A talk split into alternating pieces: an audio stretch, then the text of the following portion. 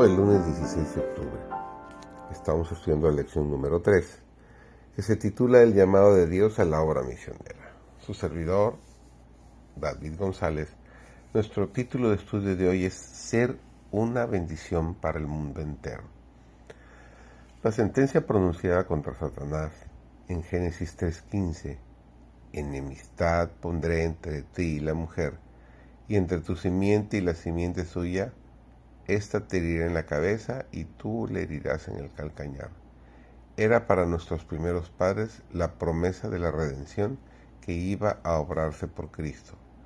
El Mesías había de ser de linaje real, porque en la profecía pronunciada por Jacob el Señor dijo, en Génesis 49:10, no será quitado el cetro de Judá y el legislador de entre sus pies hasta que venga Silo, y a él se congregarán los pueblos.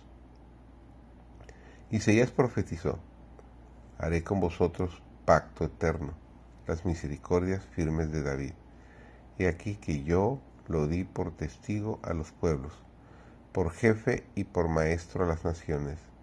He aquí llamarás a la gente que no conociste, y gentes que no te conocieron correrán a ti, por causa de Jehová, tu Dios, y del Santo de Israel que te ha honrado. Cristo dejó su hogar de seguridad y paz. Dejó la gloria que él tenía con el Padre antes que el mundo fuese. Dejó su puesto en el trono del universo. Salió como uno que sufre, como un hombre tentado. Salió solo para sembrar con lágrimas, para verter su sangre, la simiente de vida para el mundo perdido.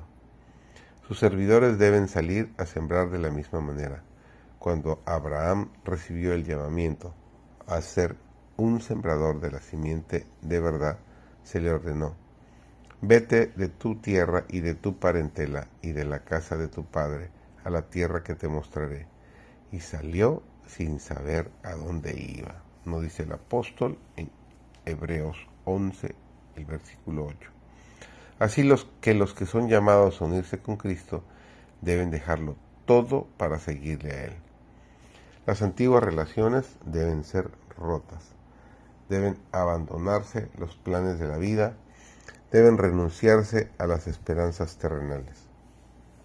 La semilla debe sembrarse con trabajo y lágrimas, en la soledad y mediante el sacrificio. Hay personas que podrían estar en situaciones favorables en todas las cosas de la vida, pero Dios puede tener para ellos una obra que hacer en otra parte una obra que no podrían hacer entre sus parientes y amigos. La misma comodidad y los parientes que los rodean pueden impedirles desarrollar los rasgos de carácter que Dios quisiera que desarrollaran. Pero Dios ve que cambiando su situación y enviándolos a lugares cuyo ambiente sea completamente diferente, ellos estarán en el sitio donde mejor podrán desarrollar su carácter que lo glorifique. Cuando nos situamos donde todo es comodidad y facilidad, no sentimos tanto la necesidad de depender momento a momento de Dios. Dios en su providencia nos coloca en situaciones en las cuales sentimos nuestra necesidad de su ayuda y poder y ama revelarse a nosotros. Dios siempre está pendiente de nosotros nos cuida día a día.